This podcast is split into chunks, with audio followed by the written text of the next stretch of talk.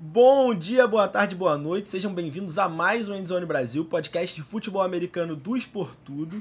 Eu sou o Bigode e hoje tem aqui ao meu lado simplesmente um dos nossos fundadores, Rafa Araújo, para falar da divisão do time dele, dos Colts, a AFC South. Mas antes da gente começar o episódio, não esquece, segue a gente lá nas redes sociais do Endzone Brasil e do Esportudo e baixa o aplicativo do Esportudo, porque a temporada vai começar e aí vocês vão ficar por dentro de tudo que acontece aí no mundo do futebol americano. Então, vamos pro episódio aí pra gente falar dessas prévias do seu time, Rafa. Fala Bigode, fala galera que tá ouvindo. Bom dia, boa tarde ou boa noite. Sempre legal falar da EFC South, que por muitas vezes é, a, é o patinho feio da, da EFC, é a divisão mais equilibrada por baixo, como muitos gostam de dizer, mas que sempre traz uma, umas rivalidades legais, trazem times que podem surpreender um pouquinho. Então, pra gente começar, acho que nada mais justo do que a gente falar de Colts, né? Sua equipe, se reforçou, eu diria que muito, muito bem, porque pegou por uma pichincha um dos melhores quarterbacks aí para mim da liga ainda. As pessoas ainda colocam ele um abaixo, mas eu gosto muito do Matt Ryan. Acho que é um cara que ainda tem gasolina no tanque para queimar. Acho que os Falcons fizeram uma péssima coisa mandando eles embora, tá? Mas acho que agora nos Colts ele tem um encaixe muito bom, vai tirar aquela responsabilidade de jogo corrido do Jonathan Taylor. O que, que você achou dessa troca?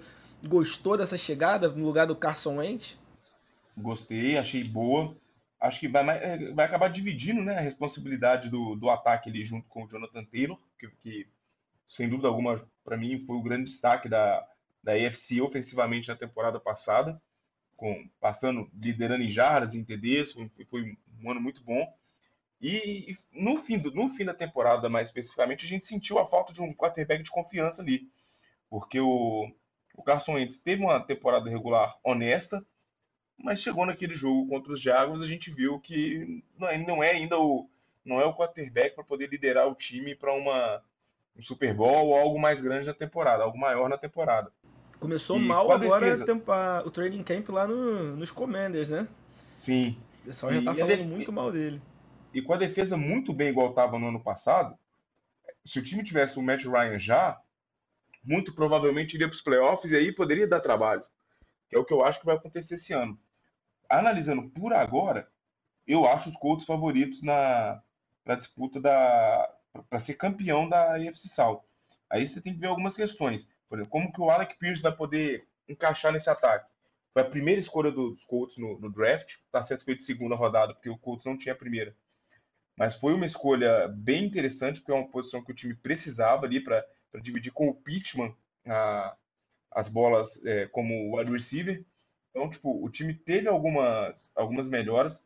E a questão defensiva vai ser fundamental também, porque tem que ver se o time vai conseguir manter o alto nível de defesa que teve no, no ano passado.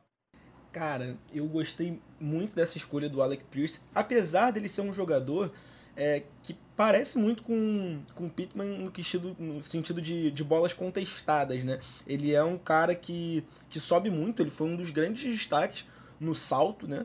Ele que jogava vôlei também na faculdade, é uma curiosidade, né? E o Pierce se destacou muito jogando por Cincinnati, jogava junto lá do Desmond Ryder, que a gente falou aqui no último episódio, que tá em Atlanta agora. E, cara, eu, eu gosto dessa adição, acho que é um cara que, principalmente, se você tivesse um quarterback um pouco mais contestado, como o Carson Wentz, era um cara que podia é, salvar um pouco mais o time. Eu acho que com o Matt Ryan ele tem muito a evoluir. E mais do que isso, eu deposito muita, muita, muita fé no jogo corrido dos Colts, porque, cara, tem o Jonathan Taylor, a gente já falou muito sobre isso.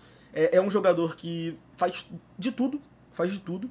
Mas tem também o Nahin Hines, que é um cara que recebendo passe para mim é fantástico, e tem com um terceiro running back, o Philip Lindsay. Deixa, ah, eu ia falar, eu vou, eu vou além, um cara que você conhece muito bem, que chegou, eu acho que chega para agregar muito nesse ataque corrido, para dar dinâmica e dar descanso para todo mundo ali, para poder segurar. O Colts hoje, os Colts hoje tem três running backs, dois muito bons, um acho que para mim é elite, um muito bom e um bom. Talvez seja o melhor corpo de running backs da NFL. É, hoje olhando, talvez seja porque, assim, mais do que um bom corpo, ele é um corpo que se complementa muito, né? Você tem no Jonathan Taylor um cara extremamente completo, mas assim, um cara que tem muita fisicalidade. No Nahin Hines, um cara muito mais para receber passe. E no Lindsay, um, um cara que faz boas leituras, um cara que é muito veloz.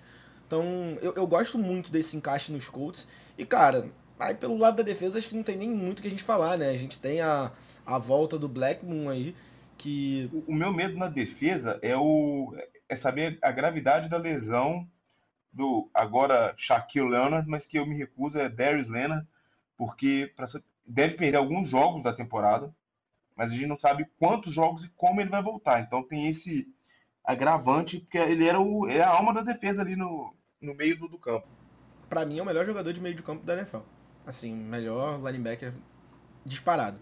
Sim, é, lê muito bem as jogadas, é um, tem explosão, é atlético, é tudo. Você conseguiu reforçar a secundária com o Gilmore, a gente não sabe como que ele vai, se vai ser aquele Gilmore dos Patriots, que fez muito sucesso, que era muito bom. E, e o Ngugu também. Então é, teve reforços pontuais ali para ajudar na defesa, mas sem o, o Leonard é, fica ruim ali nos primeiros jogos. E é uma tabela um pouquinho complicada, porque você já começa de quatro jogos. São três confrontos diretos dentro da divisão, sendo que os dois primeiros são fora. E o outro jogo que não é um confronto de divisão é só contra o Kansas City Chiefs. Então é, é um começo difícil. Cara, mas assim, a gente falando agora mais dessa divisão, você tem medo dessa divisão porque, cara, eu, eu não consigo. Assim, Houston Texans. para mim, hoje, o time mais fraco, talvez, da NFL. Sim. Me, medo assim, não. Medo eu não tenho. Mas eu acho que os Titans ainda podem incomodar ali, aproveitando alguma outra fraqueza dos Colts. Principalmente nos confrontos diretos. O Vrabel é um cara, um técnico muito bom, que ele conhece muito bem. Eu não consigo ver o Titans hoje tão forte. Eu, eu acho que, que ele vai ter uma queda nessa temporada, ainda mais pela, pela própria produção do Ryan Tannehill e pelo fato de deles terem que tirar a bola do Derrick Henry, né? Porque viram que na última temporada forçar demais isso acaba acabando com o jogador, né? E quem, já trocando então para os Titans, quem quando não, o Derrick Henry não funcionava, quem assumia a bronca era o A.J. Brown. E não tem Ed Brown nessa temporada. Né? Perdeu, para mim, a segunda melhor peça ofensiva do time. A turma do Fantasy fica triste com isso, porque era um dos melhores pontuadores do Fantasy na temporada passada, mas o Ed Brown é um grande wide receiver. Mas agora, sem ele ali, você não tem um, um wide receiver de confiança para Tennessee. Se o jogo terrestre do, do Wave não funcionar, para quem que o Ryan Tannehill vai, vai lançar a bola. Você parar para olhar o adversário de confiança ali é o Austin Hooper, que chegou agora, e o Robert Woods, que chegou agora, mas já são dois caras mais experientes. Não tem um. Eu não vejo ninguém ali de muita confiança para receber passe. Cara, eu, eu, gosto muito da escolha de primeiras rodadas deles, do, do Traylon Burks, porque era um jogador no college que eu, eu já fiz essa comparação, as pessoas caíram um pouco de pau em cima de mim, porque Traylon Burks ele lembra muito, em termos de versatilidade, o de Boo Samuel. E ele é um cara que ele produz muito com a posse da bola. E eu acho que isso, nesse esquema de jogo, que fez o Ryan Tannehill se destacar um pouco, que é o, esquema, o, eita, que é o esquema de jogo apostando no play action, apostando é, estabelecer muito bem a corrida para colocar esse play action em ameaça, eu acho que o Traylon Burks pode se destacar e a chegada do Austin Hooper eleva muito para mim o patamar da equipe. Porque é um cara que recebe bem, é um cara que vai conseguir no play action produzir, e o Traylon Burks aparece como essa opção, e o Tannehill não vai mais precisar se esforçar tanto em explorar o fundo do campo. É, o Robert Woods vai dar a opção em rota para eles. É, eu acho que uma coisa que o Traylon Burks precisa trabalhar muito que, obviamente, muita gente que vem do college tem esse problema, mas a faculdade especificamente que ele veio, que era Arkansas, tinha mais esse problema, é a árvore de rota. Porque a árvore de rota da NFL a gente sabe que é muito complexa e, cara, em Arkansas ela era muito limitada. Então acho que isso vai ser uma, uma necessidade dessa equipe a princípio.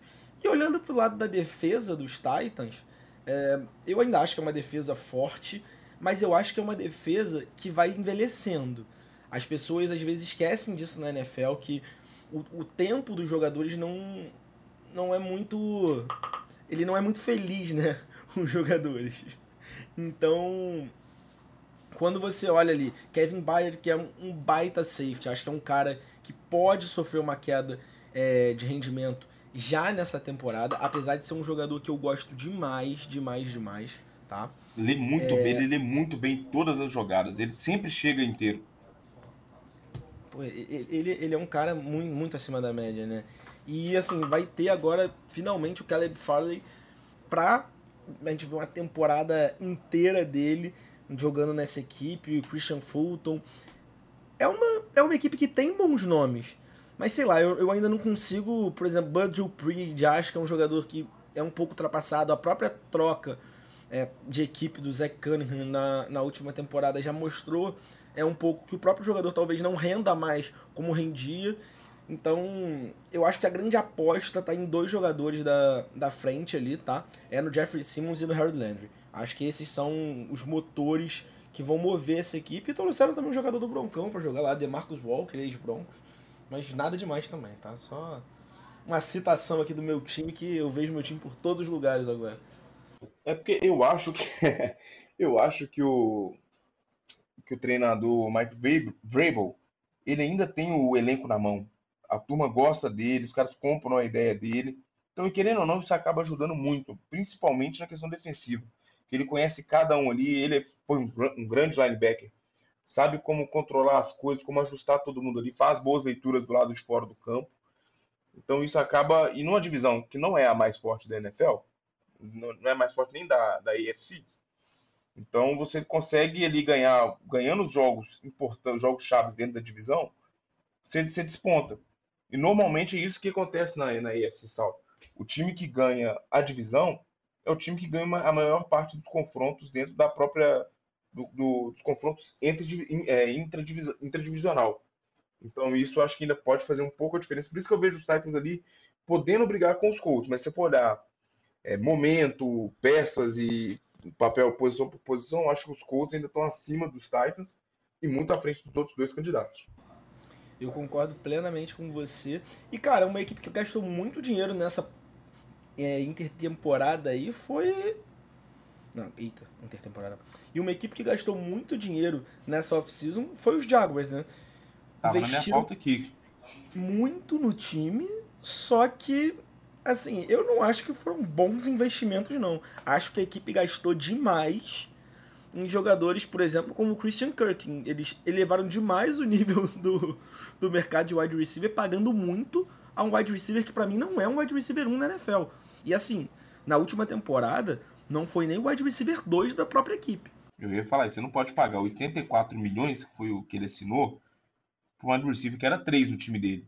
Tá certo que um era o DeAndre Hopkins, mas ele produzia ali em rotas longas, era um wide receiver muito veloz, alguns é, end around ali para pegar a bola e correr e tal, mas não é um cara que vai fazer a diferença.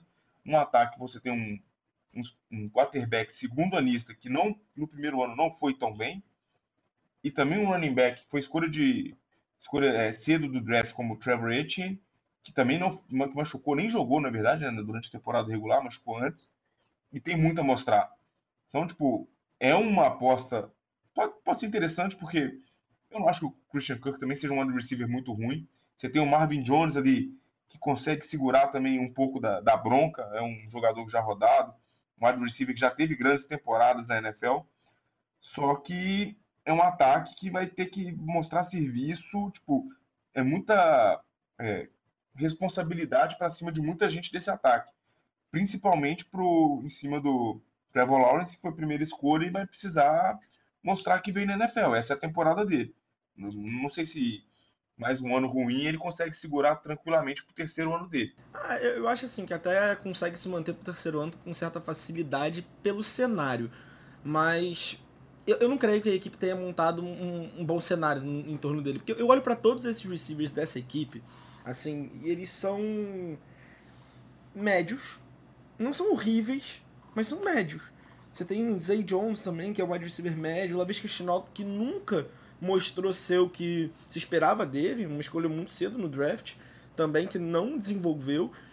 E quando eu olho também para a defesa, eu não vejo, assim, selecionar o Trayvon Walker na, na primeira escolha geral do draft, para mim o Trayvon Walker não era para ter sido selecionado na escolha geral. Ele para mim não, não tem talento para isso. É, não quer dizer que ele não possa ser um grande jogador do NFL, pode, mas ele não tem esse, esse talento. Foi uma escolha que começa a vir muito dos reports e a, e a equipe acaba se interessando, não sei, cara. É, eu via o Hutchinson e o Thibodeau muito à frente dele, Mas vamos ver se ele, se ele consegue fazer alguma coisa. A primeira jogada dele é, foi um. Como, como é que é o nome? Um roughing the passer, né? Então. É um, é um jogador bem. também que, gente, que tem que se preocupar um pouco com, com a questão com a questão dessas penalidades, não pode ficar repetindo isso muito na NFL, né? Mas não acho uma defesa forte. Não acho uma defesa forte. Acho uma defesa com nomes bem pontuais e, e que vai. E foram duas escolhas, né, de primeira um rodada do... em defesa, né? Ainda teve o Devin Lloyd. Sim, teve o Devin Lloyd. Assim, as escolhas deles é, no draft em si foram muito boas, tá? É, eu gostei muito do. O Chad Muma também, que é um jogador que. É, que é um linebacker também foi escolhido. Ele é um baita linebacker, tá? É, era um jogador um pouco abaixo do radar de algumas pessoas, porque não jogava numa faculdade de grande destaque, jogava em Wyoming. É, aí, pra, pra, ter ideia, é uma faculdade que enfrenta uma divisão bem, bem, bem, bem, bem fraca. Divisão não, né? Conferência. Mas é um cara que pode ter destaque nesse time. Então, assim, é uma equipe que depende muito dos rookies na defesa, né? Não tem um grande destaque, assim. Se você for olhar quem é o ah, o Josh Allen, beleza, o Josh Allen é um bom nome, mas acho que ainda não é um nome para você falar assim, ah, a defesa gira em torno do Josh Allen, sabe? Acho que não é uma unidade forte ainda. E o ataque, como a gente falou, na defesa, na defesa não tem como você confiar. Não vejo nada. Na defesa, não, você não, na defesa você não pode confiar em rookie o tempo todo também, né? Porque por mais que sejam se pintem os dois, o Trevor Walker, Devin Lloyd, o Chad Muma, muito fora da curva, são três calouros. Uma hora ou outra, por ser calor, é natural errar. Os caras vão errar. Vai cometer, vão cometer erros, vão, é, vão cometer rook in the passer, vão perder uma, uma leitura errada ali. E, cara, isso tem que acontecer para o jogador evoluir. Então, é, também concordo com você, acho que a defesa não é tão boa assim para se sustentar uma boa, uma boa temporada. Eu acho que, tipo, com um time muito encaixado, menos erros da parte ofensiva em relação ao ano passado, com um pouco de sorte ali, tipo, contando com vacilos dos Colts e Titans, você consegue brigar ali pela, pelo título. Mas é, é uma conspiração muito grande de errado para os outros e certo para os Jaguars. E, e, e, tem que ser campeão da divisão, porque a AFC South eu acho que dificilmente consegue mandar alguém para os playoffs com sendo wild card. Acho que só vai o campeão da divisão. Ah, eu concordo plenamente com você. E assim, é, é, nesse, nesse ponto que a gente fala que os Colts se destacam demais, né? Porque os Colts têm é, uma baita unidade defensiva, tem um ataque que se provou já na última temporada estabelecido com o jogo corrido e agora recebe é, um ótimo quarterback para que, que assim, vamos combinar. O Matt Ryan foi muito, muito, muito debilitado pelo próprio Atlanta Falcons, né? E agora ele vai ter um bom ataque, com bons recebedores, né, um jogo corrido ao seu lado, um bom treinador, tá? É, gosto muito do Frank Wright, é um cara que para mim é acima da média. E, e acho que as pessoas até subestimam ele. Mas dentro de uma divisão extremamente fraca. E aí, assim, falando de gente fraca, a gente pode focar agora nos Texans. Os Texans hoje é, são a equipe mais fraca como a gente falou, talvez da NFL. E quando você olha pro elenco dos Texans, é difícil de achar alguma coisa boa se você não pensar no draft desse ano. Porque assim, eu gostei muito do draft do dos Texans para esse ano, tá? gostei muito, muito. Achei que eles foram pontuais é, nas necessidades deles e todos os jogadores eram bons. Todos os jogadores, se você pegar o, que eles escolheram no início eram muito bons. O Darren Stinley é um jogador que chega na NFL talvez para ser um dos melhores corners da liga. É um cara que no mano a mano é muito bom. A gente tinha ele. É, eu tinha ele pelo menos como meu, meu corner 2, atrás do South Gardner. Mas, uhum. exato, mas dependia muito do, do esquema, porque o Gardner era um cara muito bom em zona e ele é um cara muito bom no homem a homem. Escolheram Kenyon Green depois. Kenyon Green, que pra mim era o melhor é, interior de linha, tá? Dessa classe. Era o cara que eu mais gostava. E o Jalen Petrie é um cara que veio de Baylor também muito subestimado. É um safety que acho que pode dar muito, muito, muito trabalho no NFL. É um cara que atua muito bem é, nas coberturas. É um é playmaker, tá? É uhum. É playmaker. As pessoas vão, vão ver isso com o tempo. O próprio John Matthew, wide receiver, que também foi escolhido na, na segunda rodada, é um cara que recebeu pouca bola Tal, pouca não, né? Pouca é exagero, mas pouca bola em Alabama, porque tinham outros wide receivers muito bons enquanto ele jogava lá. Porque a gente tem que lembrar que Alabama produziu nos últimos anos o que? São o Jalen Waddle, o Jerry Judy, o Henry Huggs. Acho que são esses. Ah, e o Jameson Williams. É uma faculdade que produziu quatro. quatro. jogadores na primeira rodada. Isso se eu não estiver esquecendo de algum. Uhum. Tá? Se eu não estiver esquecendo de algum. Então, assim, ele é um cara que pode ter sido deixado de lado por algumas equipes exatamente por não ter tido uma produção muito grande. Só que quando você tira esses caras, e aí é o que você falou, a gente não pode jogar toda a responsabilidade nos calouros. E olha para esse time, quem é o destaque? Eu só vejo um jogador, que é o Tunzio. É, é o único jogador dessa equipe que eu olho e falo assim: ah, tem o Brandon Cooks, mas o Brandon Cooks também eu acho que já tá em decadência na carreira. Mas não vejo mais ninguém de destaque. O jogo corrido não tem destaque, o quarterback é o Davis Mills, que eu brinco muito, o PP odeia que eu fale isso. eu falo que o Davis Mills vai, vai enganar, vai surpreender ele nessa temporada, mas eu não acredito nisso não. É, é foi, muito fraco foi uma tarefa até difícil, quando chegou o convite, eu falei, pô, o que, que eu vou falar dos, dos Texans? O quarterback é o Davis Mills, teve lampejos ali em um ou outro jogo na temporada passada, mas, cara, não, não dá. Aí você pega running, os running backs, Rex Burkett, que sempre foi é, running back 2, Royce Freeman um momento ou outro ali, mas também não teve sucesso. Marlon Mack também era, era running back 2 ou 3, não, não, não vai. Wide receiver, Sobra ali o Brandon Cooks, você tem o Felipe Dorset, que não, vingou nos Colts, foi para lá agora. Jesse Rogers também não, não vingou. Tyrant, você não tem um nome ali que, tipo, um cara bom que, que chama atenção, deve, devem jogar com o Alclair titular. Cara, é, é difícil você tentar vislumbrar qualquer chance de sucesso do, do, dos Texans esse ano, porque apesar das, do bom draft, pô, você tem duas escolhas na primeira rodada e duas na segunda, e fez ótimas escolhas com essas escolhas. Mas é um processo de reconstrução que deve levar algum tempo. Talvez nem para a próxima temporada. Uma mais para frente ainda. Porque não, não, não tem talento. Eu vou parafrasear o Paulo Antunes. Não tem talento no time, cara. Não tem como você jogar bem sem ter jogadores, muitos jogadores bons na NFL. O time não vai conseguir render. E não tem encaixe também com, com, foram muito, é muito, muitos jogadores que chegaram, muitos que saíram, o time trocou pra caramba. Ainda teve o problema do, da troca do, do Sean Watson nesse meio e a confusão estourou lá e o clima não estava legal, não estava bom em, em Houston, foi para Cleveland, joga, não joga, uma confusão, enfim. Acho que tudo o que, se, o que teve ao redor de Houston nessa intertemporada, nada ajudou. Só o draft ali, mas você não, não, trouxe um jogador legal, não trouxe um cara bom. Ainda tem o, o, o Love Smith, que vai ser o, o, a, o, primeiro ano dele como técnico, vai ter que colocar essas ideias deles ali. Então, é, não, eu, infelizmente, não, ou felizmente para mim, que é um a menos na, na, briga, eu não vejo sucesso, chance de sucesso para esse time do, dos Texans.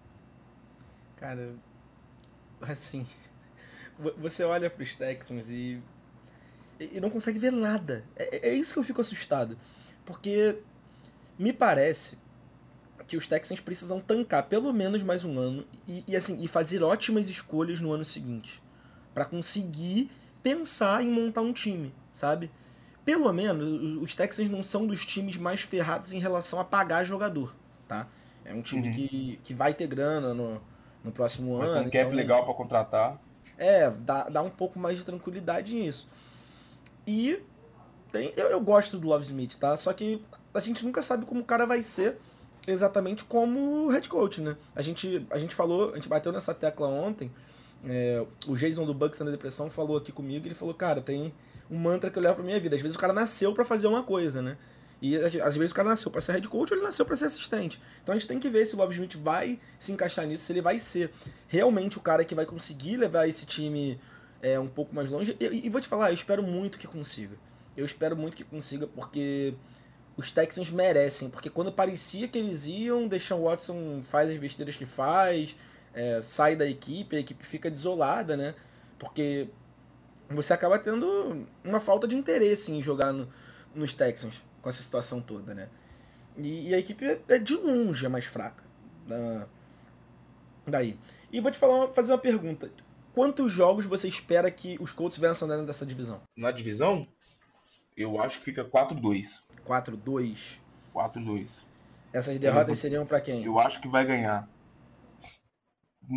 uma, eu acho que perde para Tennessee fora e perde, se bobear, perde para na última rodada Jacksonville e Indianapolis, se eu não me engano. Você já pode, tipo, se tiver classificado, você dá uma segurada ali. Mas quer ver? É, eu vou, vou, vou olhando, pegar certinho assim, aqui. Ó. Olhando, olhando assim, pode, pode ser uma realidade mesmo. Eu colocaria 5-1. Mas talvez nessa última rodada o time entrando um pouco mais já classificado, né? A, a situação pode ser um pouco Desculpa, mais. A última rodada é contra o Houston Texans. Ah, então. Na última. Mas também é, entra na mesma situação do. Na mesma situação. A tabela eu acho muito complicado no, no primeiro momento, a, tabela do, dos Colts. Você pode ganhar esses dois jogos fora, dos Texans e do, dos Jaguars, por exemplo. Ou se você ganha um e perde um, aí já vira um problema, porque depois é os Chiefs e os Titans em casa. Aí você vai sair para jogar contra Denver, que tá montando um time bom, que você tem o Russell Wilson ali que tá empolgado. Gostou, né? É, pô, tô muito feliz, cara. Tô e aí depois mais dois jogos seguidos de divisão, tipo, só... até a semana 7, os Colts já mataram todos os confrontos de divisão. Então se você começa bem ali, vence três de quatro jogos dessa divisão, principalmente os dois jogos contra os, contra os Titans, você consegue deslanchar. Então se você não consegue ganhar, aí você já começa a complicar. Vai ter que jogar lá em New England, que é sempre um chato jogar lá, é, é uma tradição os Colts se complicarem em New England, mesmo quando não está tão frio. Aí você sai para jogar contra os Raiders, depois tem Cowboys, Vikings. Então é, não é uma tabela fácil nesse começo. Pô, é da reta final para frente, depois do bye na semana 14. No primeiro ano com o Matt Ryan, né? Como é que é? Vocês enfrentarem a AFC West no primeiro ano do Matt Ryan. Você podia ter. Pô, divisões mais fáceis de enfrentar, né? E aí você pega, você tem um bye na semana 14 se você não, não, se sustenta lá, tipo, a coisa já está degringolada no base, você vai ter que ganhar os quatro últimos jogos para poder para poder classificar. A sorte é que desses quatro jogos, os dois últimos é contra os Giants em, em Nova York e em casa contra o, contra o Houston. Ou seja, se você chegar na última rodada, precisando de, das duas últimas rodadas, precisando de duas vitórias, é bem plausível de conseguir para classificar. É, eu acho que classifica é, tranquilo dentro dessa divisão. Não pela facilidade do calendário, porque eu não acho que é um calendário fácil.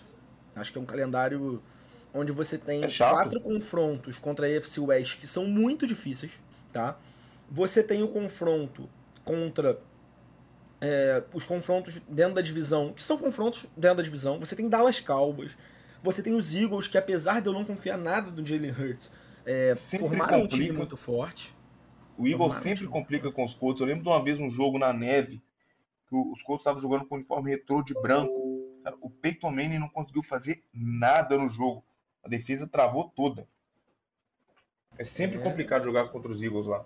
E era o Peyton Manning, imagina o Matt Ryan. Não, é, não, tá, não, não, joga no frio há muito tempo, né? Cara, isso, isso é engraçado, né? As pessoas não lembram dessas coisas.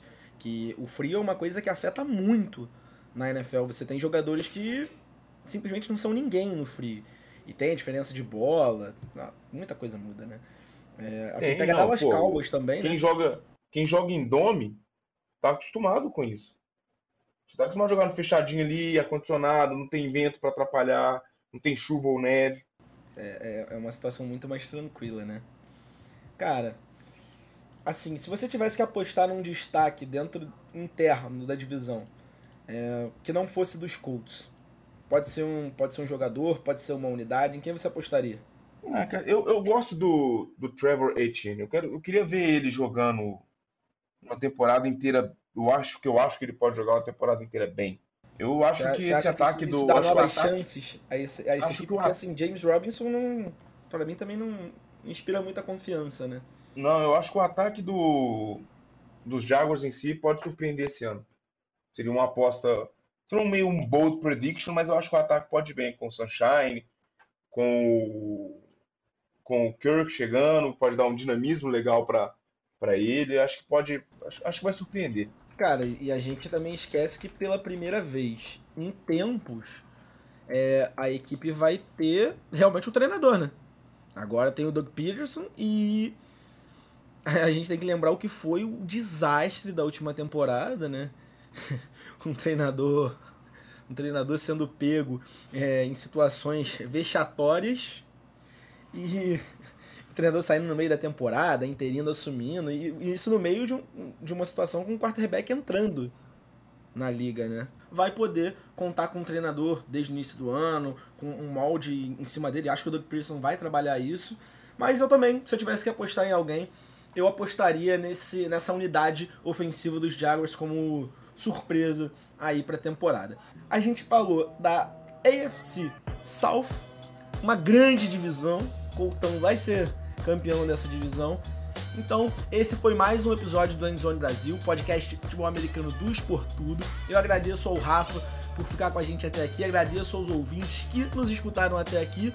Um abraço do Bigode e não esqueçam, Sigam a gente lá nas redes sociais do Enzone Brasil do Esportudo e baixem o aplicativo do Esportudo para vocês ficarem por dentro de tudo que acontece aí no mundo do futebol americano. E ó, mais um recadinho. Tem canal novo lá no YouTube, tá saindo muita coisa maneira, gente. Corre lá, confere e tá muito bom.